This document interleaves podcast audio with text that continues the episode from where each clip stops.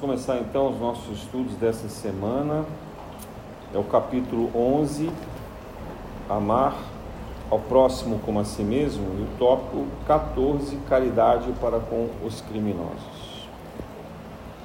Bom, amar ao próximo como a si mesmo é o grande desafio do cristianismo, né? é o grande desafio da humanidade na Terra e é também uma das, um dos compromissos os, os desafios maiores do próprio Espiritismo, já que todo o Espiritismo se baseia na prática da caridade. Mas vamos tentar entender isso num contexto um pouco maior, que é o nosso próprio histórico é, e do porquê nós estamos na Terra, o que é que nós nos comprometemos quando nós chegamos aqui. A história da humanidade, ela, ela está registrada em todo o universo conhecido. Todos os órgãos têm seres que evoluíram para um grau de inteligência, de individualidade, que formam algum tipo de humanidade. Não necessariamente dessa maneira como nós nos vemos, porque nós evoluímos dos antepassados dos macacos, né? pela, pela tradição da teoria da evolução, que ela está correta. Assim, no nosso DNA havia algum ser que deu origem tanto aos símios quanto à forma humanoide que nós temos. Então, tem, tem é, planetas, orbes, que evoluem de outros tipos de animais. E na tradição da ufologia, a gente chama, de, por exemplo, daqueles que são os felinos, que originam de animais do tipo gatos, leões e afins. Há planetas onde ah, os seres mais evoluídos descendem dos cetáceos, por exemplo, são seres marinhos, né, como baleias, golfinhos e assim por diante. Há outros que evoluíram pelos répteis, répteis né, que era o caso da Terra antes da, do, da evolução humana, quando tinha ainda os dinossauros. Então, os dinossauros já era uma graduação muito agressiva, mas de evolução de seres que estavam ali numa progressão. Né, de despertamento de, de inteligência. É, há outros que evoluem pela, pelas aves. Se a gente olhar, por exemplo, a representação dos deuses egípcios, a gente vai reconhecer isso. É, seres que são representados na forma de animais. Muito bem, então, no caso, no nosso caso, a gente não sabe é, qual a nossa ascendência. A gente não sabe de quem a gente veio, que origem de seres é, nós tínhamos na formação espiritual anterior. Segundo a tradição espírita, é muito provável que a gente tenha vindo de Capela, onde eles também são humanoides. Mas alguns autores falam de Sírios. A estrela de Sírios tem é, felinos, tem reptilianos, tem outras classes de espíritos. É, outros autores ainda falam de Orion, né, da, da, constelação de Orion, onde também os reptilianos são bastante comuns. Outros falam de Aldebaran, ou de Arturus, né, ou de, é, de Draco, etc., que são os draconianos. Então, o fato é que isso, para nós, caiu no esquecimento. E esse esquecimento é uma dádiva. Por quê? Nós estamos na Terra, é, se considerarmos o período de capela, aproximadamente 10 mil anos. Nós, né? Esse tipo de espírito. Imagino que nós éramos há 10 mil anos atrás. Eu penso em uma, duas encarnações já tenho vergonha de mim mesmo. Quantos erros eu devo ter cometido? Quantas besteiras? Nessa encarnação eu já cometi um monte de erros, um monte de besteiras. Imagina nas encarnações passadas, imagina 10 mil anos. Então o esquecimento é uma dádiva. Porque se a gente começasse a despertar se lembrando dos acontecimentos pretéritos, nós teríamos muito remorso, muita culpa. A gente olharia para as pessoas com quem a gente convive com vergonha. Né? Isso atrapalharia demais a nossa encarnação. Ou até poderia despertar, eventualmente, uma raiva, um sentimento de vingança também, pelas hipóteses que nós podemos ter sido vítimas. Então, o esquecimento, ele é parte do tratamento da clínica espiritual que Jesus estabeleceu para a gente. Né? É bom que a gente esqueça, é bom que a gente não saiba, mas aos poucos essas revelações vão acontecendo. Então, se a gente não se lembra das vidas passadas, a gente começa a ganhar consciência que a nossa vida não se encerra apenas na Terra e nem numa forma humana como nós temos hoje. E a gente também começa a descobrir que a nossa família espiritual não se resume à família terrena que nós conhecemos e nem também apenas aos espíritos que nos acompanham como guias e mentores espirituais. Então nós temos também família nesses locais aonde a gente já viveu e que eles estavam mais evoluídos do que nós, portanto não vieram para cá. Nós viemos sozinhos, né, com o grupamento com quem nós temos mais afinidade. Bom, Olhando essa radiografia de 10 mil anos, é, alguns mais, alguns pouco menos, nós éramos espíritos muito atrasados. E atrasado não significa ignorante no sentido da inteligência ou da astúcia. Atrasado significa é, um comportamento moral ainda muito egoísta muito aprisionado aos interesses pessoais, muito orgulhoso, muito vaidoso, né? Muito invejoso, todas essas, essas coisas que a gente associa de, de um modo geral à maldade ou aprisionamento das questões terrenas, nós éramos tudo isso elevado à máxima potência. Quando a gente pensa em alguém muito mal habitando a Terra, né, se a gente puder associar a um um criminoso muito violento, né, a um terrorista, a um grande ditador. Isso não era nada comparado ao que nós já fomos. Nós já fomos muito pior que isso. E, e também a tradição espírita nos diz que talvez nós estejamos na segunda, na terceira, talvez até na quarta prova, quer dizer, no quarto ciclo de provas migrando de ordem a ordem, sendo que cada grande ciclo desse demora em média 7 mil anos. Bom, isso dá para a gente uma classificação muito simples. Nós somos espíritos rebeldes. Nós somos rebeldes. Nós somos é, aquela ovelha desobediente. Né? De uma forma persistente uma forma persistente, perigosa e agressiva. Uh, os relatos que nos chegam dos espíritos extraterrestres sobre nós, eles dizem que a classificação da Terra é de um planeta hostil. Tem uma cruzinha vermelha assim, ó. Você vai lá visitar o sistema solar, ah, que legal, é lindo, maravilhoso. Olha, pode visitar quase todos os planetas, mas a Terra não visita não, porque ali é um lugar hostil. Sabe essa indicação de guia de turismo? Né?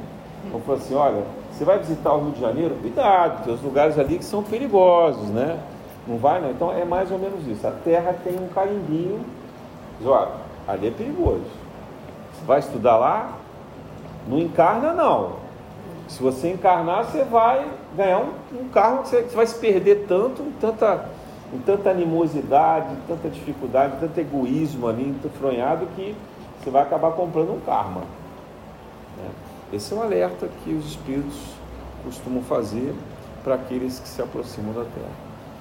É, então nós somos vistos como, é, como espíritos hostis. Emmanuel chega a dizer que nós é, estamos muito mais próximos na evolução dos vermes do que dos arcanos. Viu como a gente está atrasado. É bom dar esse choque de realidade, né? Assim, nós realmente somos muito atrasados.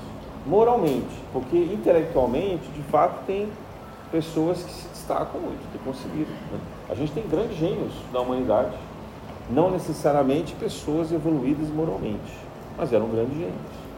Na verdade, quando a gente estuda a história desses gênios, normalmente a gente vê um comportamento moral meio desregrado também, né? Se pegar, por exemplo, a história dos grandes generais? Pegar Gengis Khan, Átila, ou Júlio César, ou Alexandre o Grande, né? todos esses grandes conquistadores, eles tinham um comportamento extremamente violento, até Napoleão, que é mais recente, né? comportamento extremamente autoritário, egoísta. E é o que a gente vê um pouco também nos governos, né? O perfil dos governantes, às vezes pessoas muito inteligentes, mas que são truculentas, têm sérios, graves desvios morais. A gente também encontra desvios morais em muitos artistas. É, Leonardo da Vinci, por exemplo, que era um artista fabuloso, capaz de inúmeras capacidades, ele tinha um comportamento, no mínimo, sexual e, e uma personalidade difícil de lidar, bastante conhecida. Michelangelo também. Eu até fiz um filme que narra a vida de Michelangelo mostrando a briga dele com o Papa sobre as pinturas, né? ele se desentendendo constantemente. É, enfim, é, nós temos alguns expoentes muito inteligentes, cientistas, etc., alguns inescrupulosos. Né? Passou no cinema recentemente o filme Oppenheimer e a gente vê, é, muito, no fundo, muito pouca preocupação moral dele com o efeito da bomba atômica que ele estava criando. Né? O filme deixa dúvidas sobre alguns aspectos, mas ele nunca, ele nunca se questionou que, abraçando a ciência, nunca se questionou que aquilo pudesse gerar uma infinidade de mortes, e doenças, e sofrimentos e assim por diante. No entanto, era um gênio. Né? E como eles, vários outros cientistas também. Então, não, não nos cabe julgar essas pessoas, porque a nossa história mostra uma semelhança muito grande com isso. E eu sempre penso assim: talvez hoje eu esteja mais calmo, mais controlado, porque a vida que eu levo, o lugar onde eu moro, as pessoas com quem eu convivo, me facilitam esse comportamento. Se eu estivesse vivendo num ambiente de adversidade, quem garante que eu não faria o mesmo? Então, se eu tivesse crescido e vivido entre pessoas violentas, em nações violentas, aonde há um extremo de necessidade, de escassez, né, de exposição, quem garante que eu não seria revoltado também? Esse teste foi feito com quase todos nós aqui durante a escravidão. Antes de, das pessoas se tornarem escravos no Brasil nos Estados Unidos, né, na América em geral, elas foram nobres. Nós fomos nobres, nobres europeus, durante várias encarnações. Usufruímos de riqueza, de poder, de conhecimento. Né? Deveríamos ter feito ali muito mais o auxílio, né, desenvolvido a educação, a cultura, é, a partilha, a tolerância. No entanto, a gente viveu e incentivou guerras, guerras e a ganância nos dominou a todos, né? os desequilíbrios morais em geral, sexuais e vícios em geral de toda ordem. Então, é, na escola divina da progressão, São Luís, que era o o guardião da França, o espírito luminar, patrono é, daquelas nações europeias também, pediu a Jesus que nós tivéssemos uma, uma prova física de existência, onde nós pudéssemos sentir na pele o mal que nós causávamos. E que com isso, talvez pela dor, a gente diminuísse um pouco a nossa rebeldia. Então, e, e a gente vê que muitos dos escravos que vieram para o Brasil eram de tribos consideradas bastante evoluídas para aquela condição africana da época, sendo alguns desses escravos membros, inclusive, da realeza africana né? ou da nobreza dessas tribos africanas. E, e havia muitas tribos na África nessa época com recursos, porque eles exploravam os recursos minerais, exploravam também a, o comércio de animais, ou do marfim, por exemplo. Então, ouro, diamante, minérios em geral, mas também o marfim, é, o chifre de rinoceronte e etc., era bastante utilizado. E foi por conta disso que os europeus até chegaram à África e, e pelos costumes considerados mais rústicos, eles passaram a entender que esses, esses negros não tinham então a sagacidade, não era uma discussão sobre inteligência, né? não tinham a esperteza que os europeus, a malícia que os europeus tinham, eles eram fáceis de enganar. E aí com isso eles foram sendo aprisionados e trazidos como escravos. Quem eram esses negros? Éramos nós. Né? E havíamos sido brancos encarnados na Europa tínhamos encarnados como negros na África e viemos trazidos pelos navios negreiros ao Brasil e aos outros países da América. Então, muitos de nós continuam rebeldes. Não adiantou essa encarnação. Sofrimento, de aprisionamento, de fome, de doenças, né? de uma vida curta em função de toda essa constrição. Muitos de nós se rebelaram. Por isso que a gente vê várias revoltas no Brasil durante o período de escravidão. É, e aqueles que não se rebelaram se tornaram, por exemplo, pretos velhos ou pretas bentas. Ou seja, aceitaram com tolerância e docilidade a prova, sem julgar nem condenar aqueles que eram seus algozes. Porque depois os papéis invertiam. Então, o que tinha vindo escravo vinha como senhor escravo voltava branco, português ou europeu de modo geral, e ia lá na África, escravizava outros que às vezes eram seus próprios parentes reencarnados, filhos, esposas, mulheres, maridos, etc., pais, né? sem reconhecer, lei do esquecimento, mas tinha afinidade talvez para despertar a compaixão e eles não reconheciam. Né? Então, durante aproximadamente 400 anos, houve essa alternância. Lembrando que no Brasil a escravidão foi tardia, né? Foi até, foi até foi o último país da, da América a ter libertação dos escravos, 1888. Então, se considerarmos o período de descobrimento, são quase 400 anos de escravidão.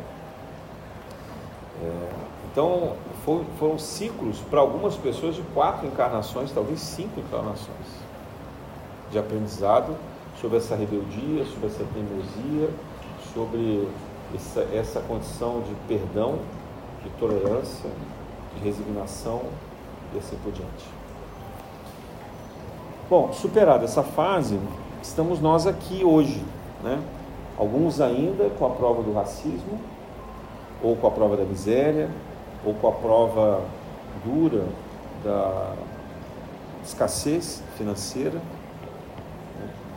nos relacionando entre família e trabalho com aqueles que foram os nossos algozes ou as nossas vítimas então, a história brasileira está muito relacionada à escravidão, não importa a cor da pele hoje, todos nós estamos muito relacionados à escravidão, às revoltas e às guerras europeias que nós praticamos antes de vir para a encarnação no Brasil.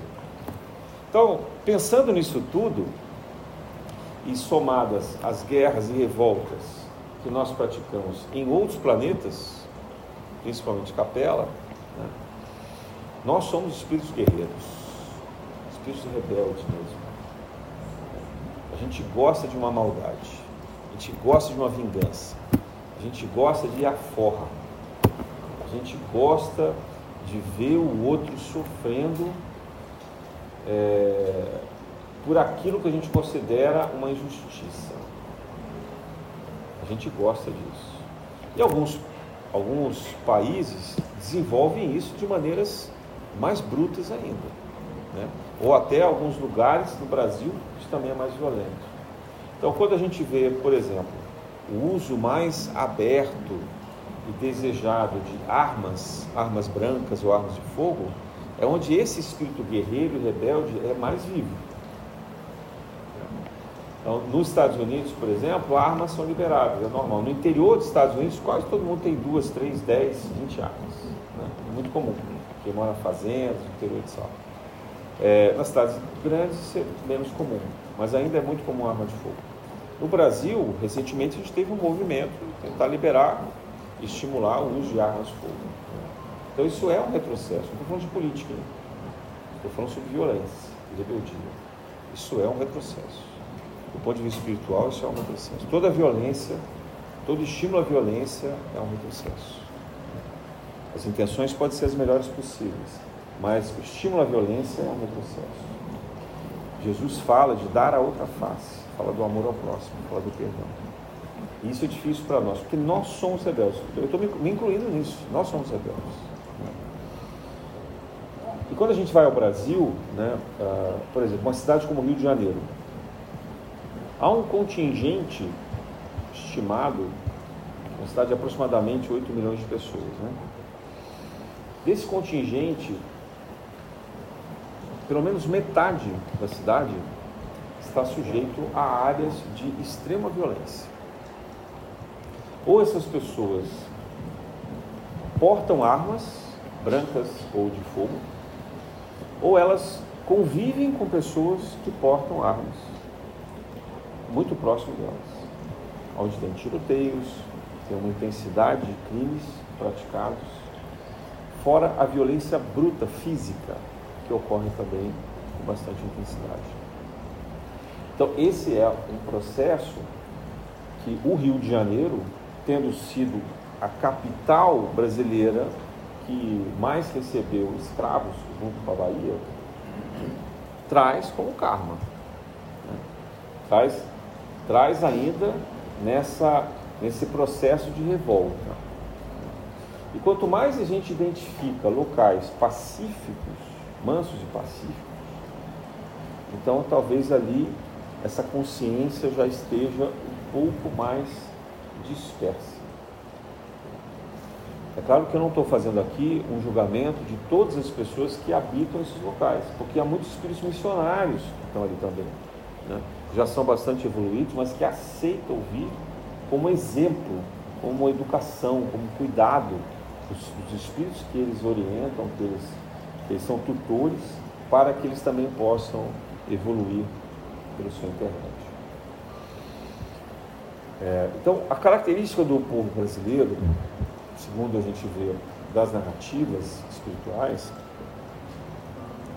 é de um povo que passou por muito sofrimento, mas que de alguma maneira despertou nessa rebeldia para uma violência limitada.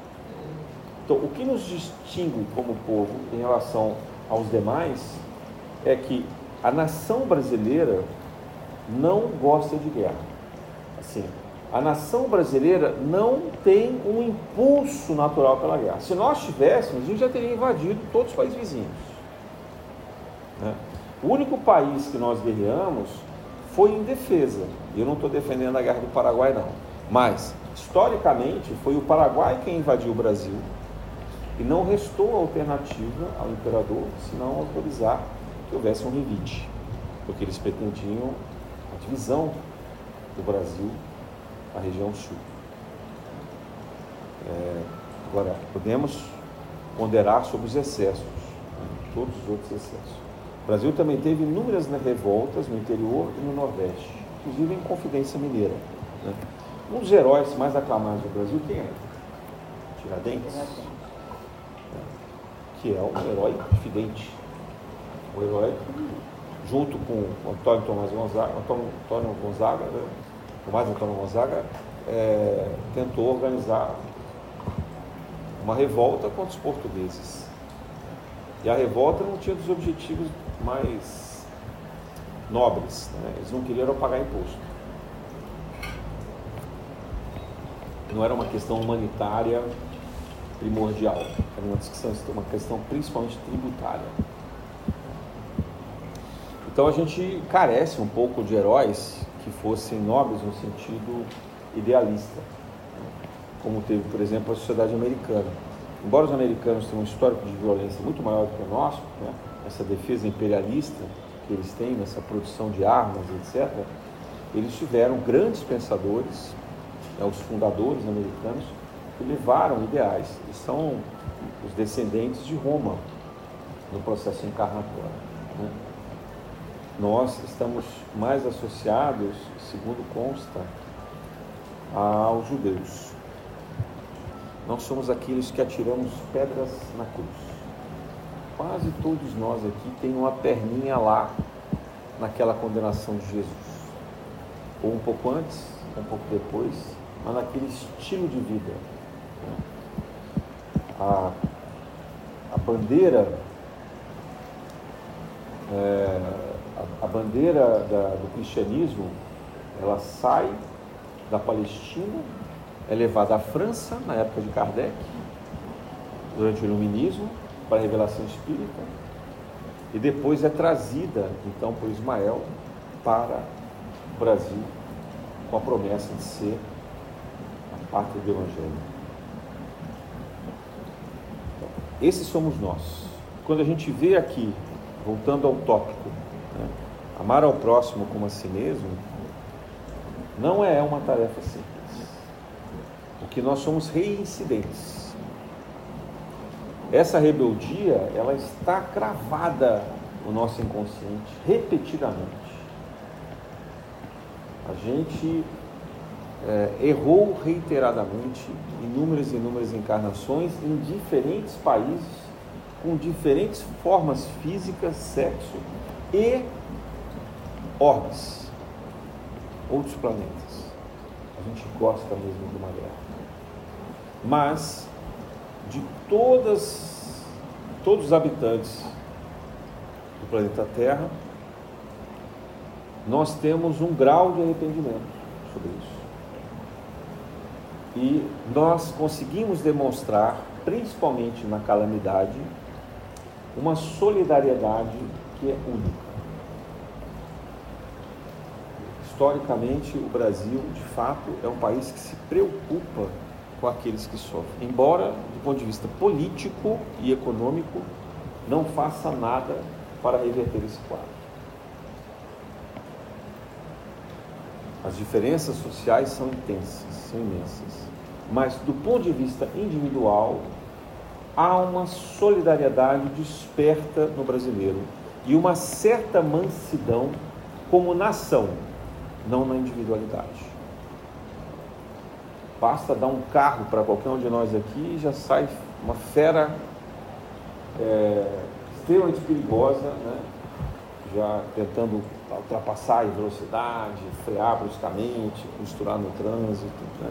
Você vê um carro, que é uma, teoricamente um objeto inofensivo. Né? Mas, mas a gente se contém, de certa forma, naquilo que em grupo poderia ser uma violência maior. E nós tivemos várias provas para isso. O Brasil passou por, por algumas circunstâncias é, muito graves de quase se envolver em uma revolução, uma revolução nacional. Nós tivemos revoltas, né? É, algumas até denominadas revolução, os paulistas, por exemplo, chamam de revolução constitucionalista, é o que aconteceu no início do século passado. Mas o restante do país não fala em revolução. É, na verdade, quando é localizado, a denominação correta é revolta. Então, mas essas revoltas poderiam ter dado causa a revoluções.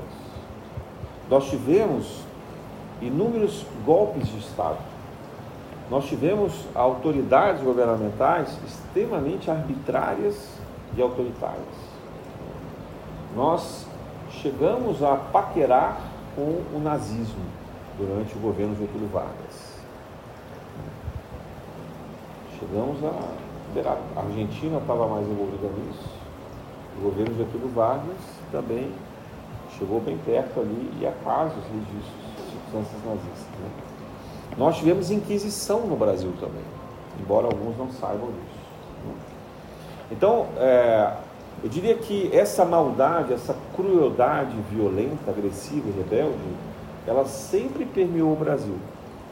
E no livro Brasil, Coração do Mundo, Prato do Evangelho, há uma narrativa que diz que apesar de nós, é, muitos de nós, sermos espíritos mais dóceis e solidários, despertos, alguns de nós até, pela revelação espírita na França, no período de Kardec, né?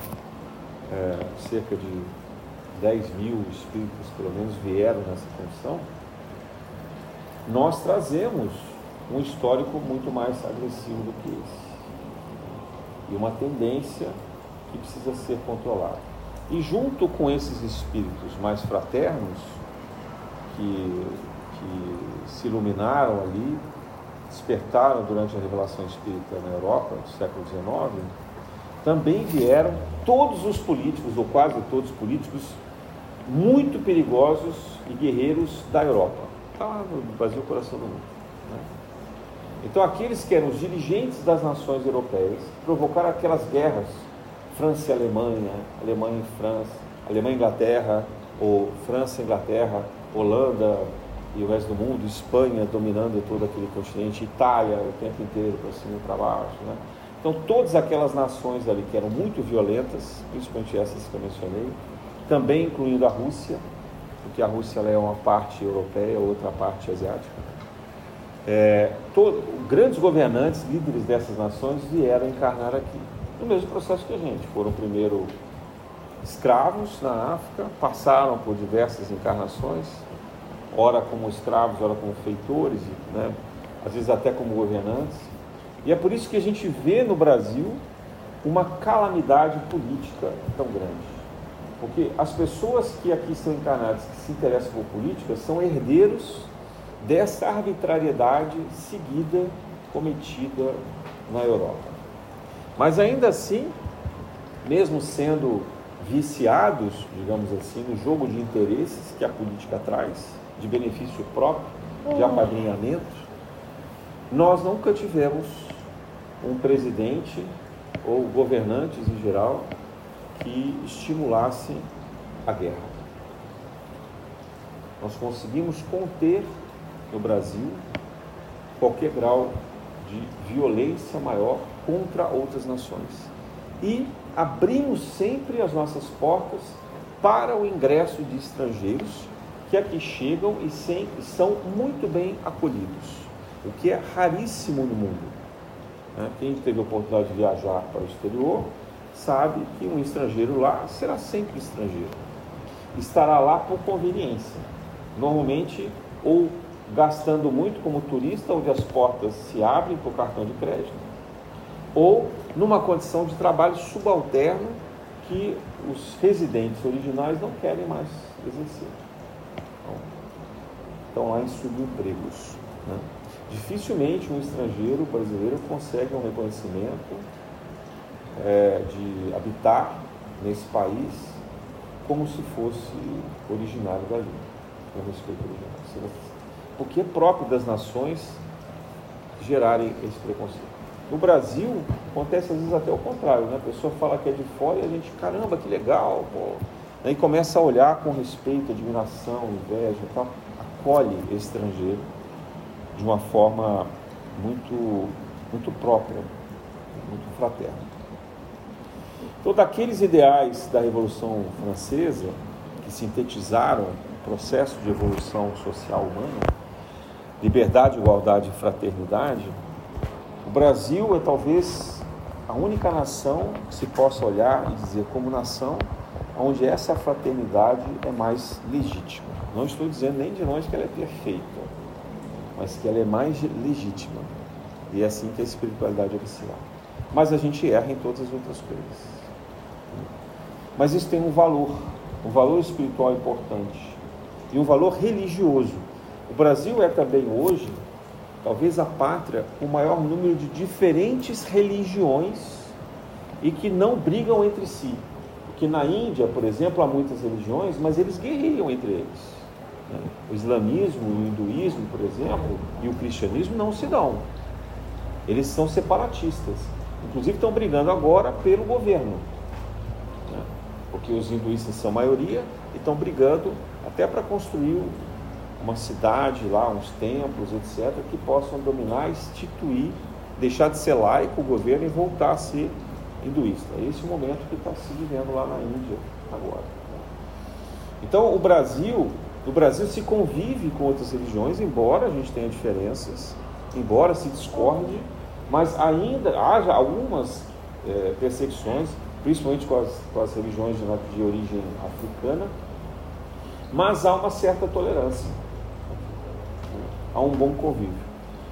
É, os islâmicos, por exemplo, que, que, de uma forma muito apressada, né, preconceituosa, são classificados no mundo como violentos, preconceituosos, separatistas, no Brasil são pessoas fraternas, de ótimo convívio pacífico com outras religiões.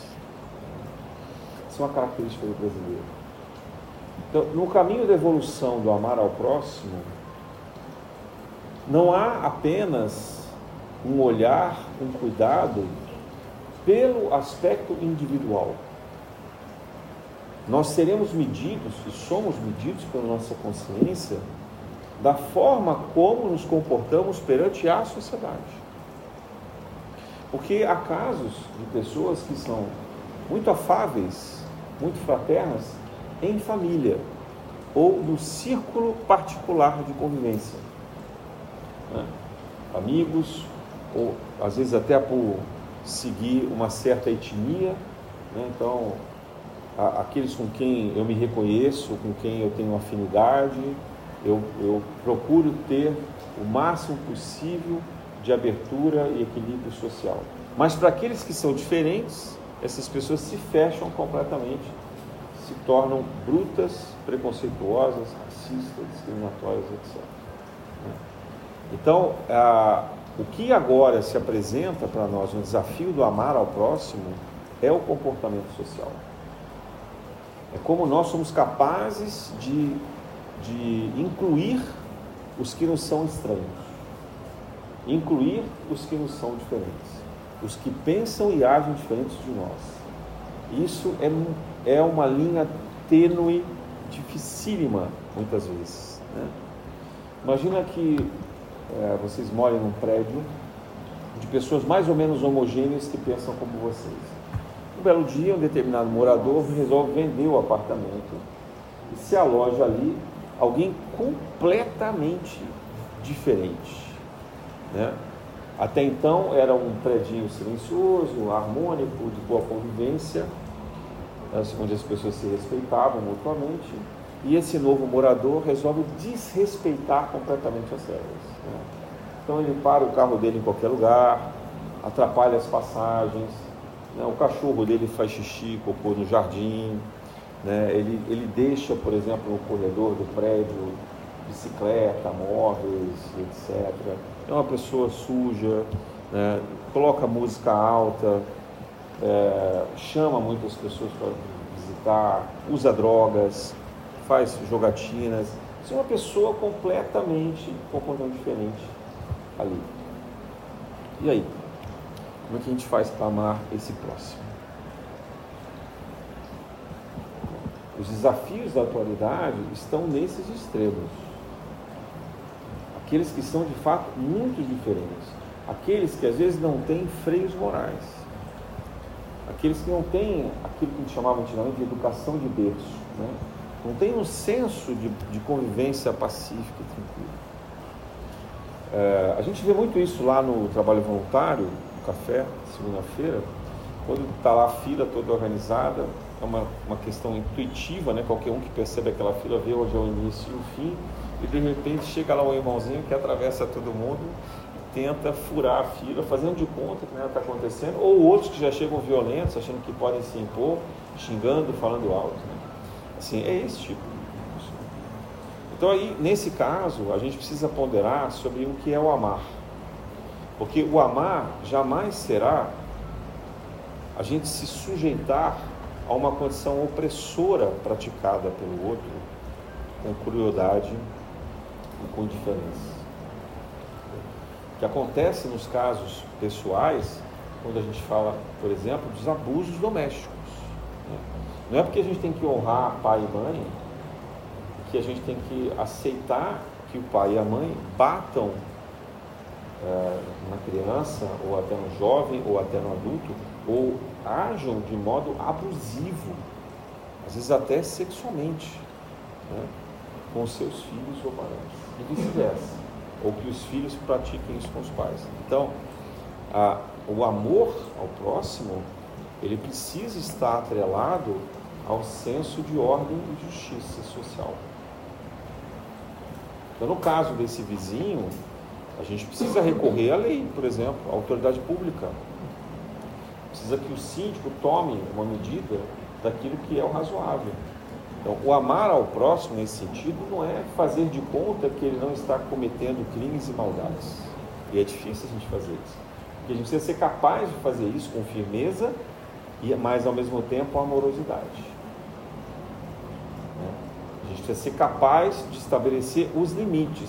E justamente esses limites é que podem servir de processo educativo para esse espírito rebelde, ou no mínimo de exemplo. Eu estou falando isso para vocês, mas isso aconteceu no meu, no meu prédio. Meu prédio tem diferentes tipos de moradores.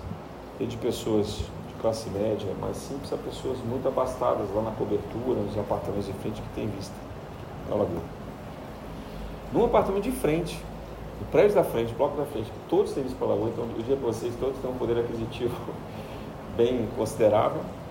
Chega lá uma família de sobrenome tradicional e criou essa confusão que eu descrevi aqui para vocês.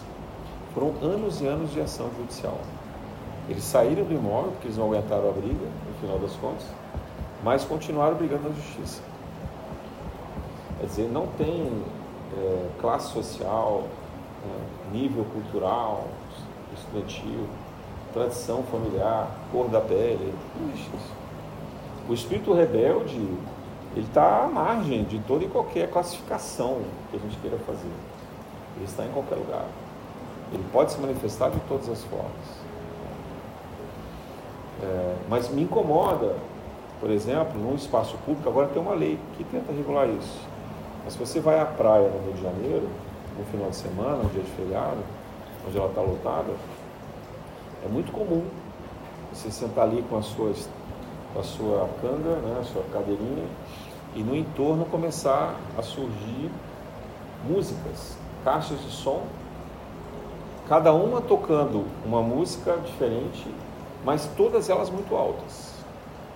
E você ali no meio, você não sabe nem qual você escuta. Porque é diferente de você estar numa festa, num evento, onde as músicas podem ser altas, mas pelo pode ser até um gosto que você não compartilhe, mas elas pelo menos têm uma harmonia, porque é sempre o mesmo estilo que está tocando ali. Né? No ambiente como a praia, isso é conflitante. E as pessoas parecem não apenas é, aceitar isso, como até estimular. Teve uma vez que eu estava nessa circunstância que eu cheguei não tinha ninguém, chegou primeiro, colocou a música, chegou o segundo, chegou, colocou a música, chegou a terceira família lá, colocou a música. Eu falei, bom, agora parou, né? Aí veio um quarto atrás. Eu falei, não, agora chega, acabou a praia.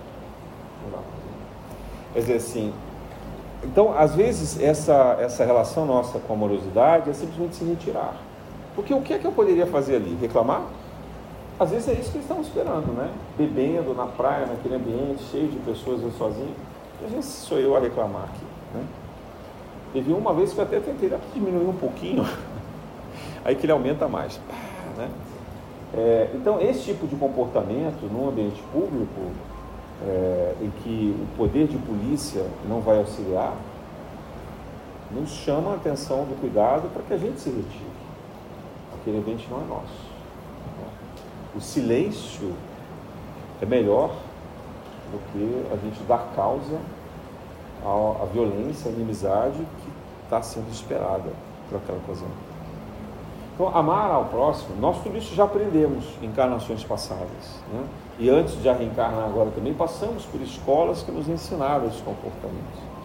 Então, a gente precisa ficar atento à, à, à melhor maneira de lidar com a rebeldia, seja nossa seja a rebeldia lei. Mas no campo da, da, da, da vida em sociedade, o que acontece ainda com o brasileiro médio é uma total indiferença e distanciamento dos organismos de controles políticos sociais. A gente não fiscaliza, não vigia as instituições. A gente mal vota durante a eleição, pois nem se lembra mais do nome do candidato. É, ou então até assume uma posição, às vezes até firme demais, né, excessiva em relação a uma determinada linha política, mas não fiscaliza. E quando eu chamo de fiscalizar, é atuar politicamente, não é fazer o protesto, né? usar os meios legais permitidos pela democracia para que, que essa democracia seja exercida e que o rigor da ética pública seja aplicado. Então, para o brasileiro, ainda há uma tolerância muito grande com, essas, com esses desmandos e com essas injustiças. Talvez porque na nossa consciência a gente saiba que fomos nós também culpados de praticar condutas similares. Mas o fato é que, se nós pretendemos um país regenerado, um planeta regenerado, essa, esse comportamento político também precisa modificar no Brasil. Eu, de novo, não estou falando de ideologia. Não é uma questão ideológica. Qualquer que seja o governante, de qualquer partido, de qualquer condição, ele precisa ser fiscalizado e precisa ser cobrado da, da, da, da sua conduta ética da, e do seu compromisso com a dignidade em geral da população. É, uma das coisas que me foi possível compreender na pandemia em relação a isso é o quanto às vezes a lei protege, mas ela não é aplicada. O Brasil tem, por exemplo, uma legislação muito moderna sobre direitos humanos, bastante, bastante complexa, preparada, bem instituída, assim como também de proteção ao meio ambiente.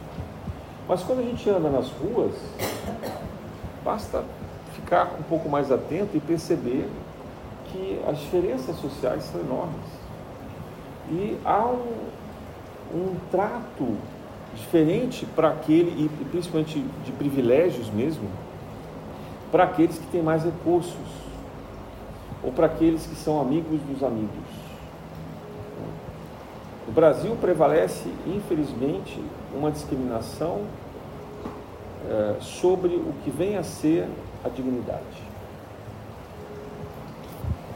Um, um instituto independente que calcula as condições mínimas de poder aquisitivo, que seria principalmente da cesta básica, é, estima que o salário mínimo brasileiro deveria ser em torno de 6 mil reais. Salário mínimo. Nós estamos muito, muito longe disso acontecer. 6 mil reais é aproximadamente mil dólares. É o salário mínimo que se pratica nos Estados Unidos, Europa um pouco mais. Né? É, talvez com esse salário fosse possível pagar algum aluguel, né? ter um, então, um mínimo de moradia, conseguir se alimentar razoavelmente, pagar os transportes e ainda, quem sabe, cuidar um pouco da saúde. Então, no contexto em que a gente vive, nós estamos a um sexto aproximadamente desse valor. Né?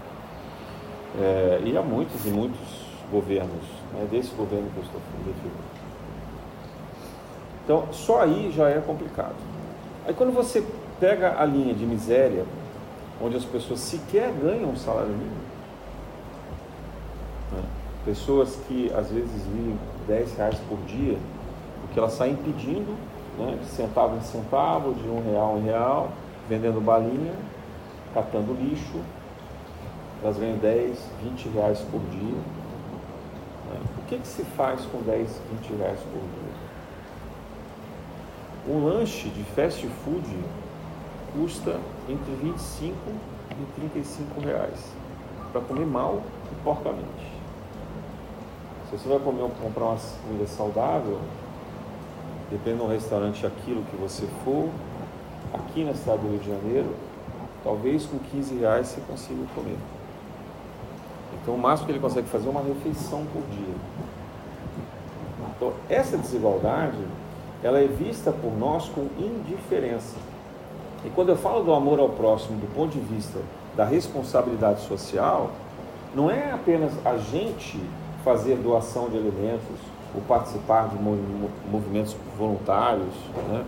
ou de distribuir alimentos próximos da gente. Não. É de viabilizar que a política e a economia nacional criem condições para que essas pessoas sobrevivam por elas mesmas. Porque a caridade pressupõe que a pessoa tenha o direito de se valer. Ninguém quer ser assistido a vida inteira. Se coloca nessa posição. É natural do ser humano buscar a autonomia, dele se sentir é, em condição plena de ser alguém útil na sociedade. E muitas das causas de doenças relacionadas à depressão, à ansiedade e a transtornos em gerais estão associadas à falta de lugar na sociedade, à falta de propósito que possa se ocupar e se sentir verdadeiramente digno. Há uma opressão coletiva de indiferença, de descaso. Então, se nós pretendemos amar ao próximo, nós temos que ter uma atitude social própria de caminhar na direção dessa dignidade, de possibilitar que as pessoas de fato sejam dignas. É, e aqui, pegando, por exemplo, fala do padre Júlio Lancelotti, né, quando ele cuida dos cracudos, da população de rua, é, o cuidado que se tem que ter nesse momento extremo da vida da pessoa. Porque não dá para olhar para essa pessoa em extrema carestia e exigir dela que ela tenha racionalidade, estratégia para sair daquela vida. Ela primeiro tem que matar a fome. Começa aí. Tem que matar a sede. Tem que poder dormir e descansar. Eu faço um desafio a qualquer um de nós aqui. Passe três dias sem dormir direito. Imagina você dormir na rua. O barulho de ônibus, caminhão de lixo, né? o carro da limpeza que sai varrendo tudo lá, é, com rato, barata, com pessoas atirando coisas, né? com às vezes o pessoal da prefeitura ou da polícia mesmo coletando objetos, expulsando as pessoas dali.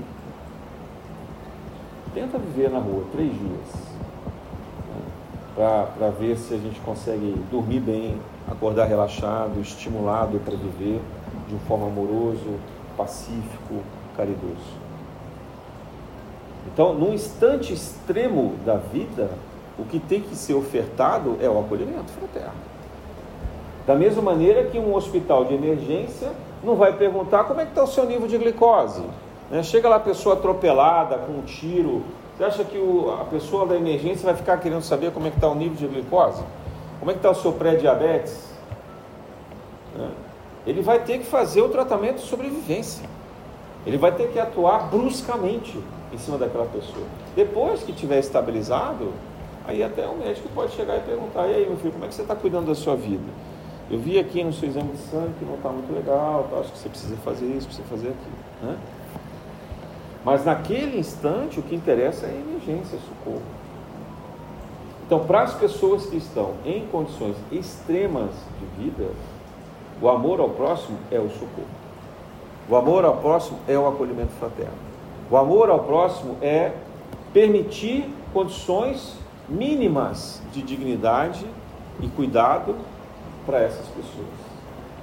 Superada essa fase, né, ou estabilizada a pessoa em condições de raciocinar, em condições de se reorganizar, aí sim nós vamos discutir outros caminhos, talvez mais estratégicos.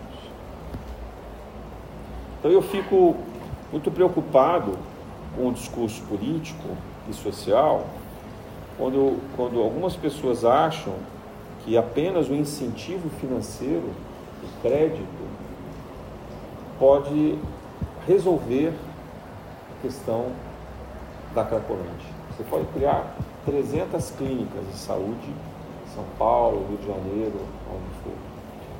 Se a pessoa não tiver a motivação, se ela não conquistar o equilíbrio, se ela não conquistar um, conquistar um sentimento de valor para ela própria, ela vai querer deixar de ser viciada. Por quê? Me diga. Porque os que são ricos e têm uma estrutura familiar de apoio, podem usar cocaína, heroína, êxtase, ayahuasca, maconha, o que for, no ambiente reservado de casa ou do convívio social, que não será discriminado. E que se sofrer algum dano, será socorrido por médicos, por psiquiatras, etc. Mas o que nada tem, quando ele usa o recurso de fuga que cabe a ele, ele é exilado da sociedade, excluído da sociedade. Aquele que tem muitas condições pode desenvolver o vício da bebida, do cigarro e ser aceito socialmente.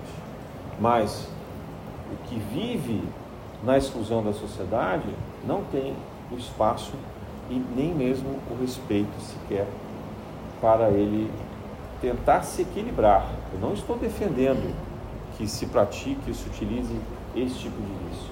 O que eu estou dizendo é o nosso olhar para esse próximo nas condições extremas. Então, eu acho que se Kardec pode ser trazido para os nossos tempos, na condição e o Evangelho de Jesus de amor ao próximo, é para ampliar esse olhar. E não apenas para o nosso redor, mas para o nosso compromisso social de transformação e exemplo de vida. Na graça de Deus.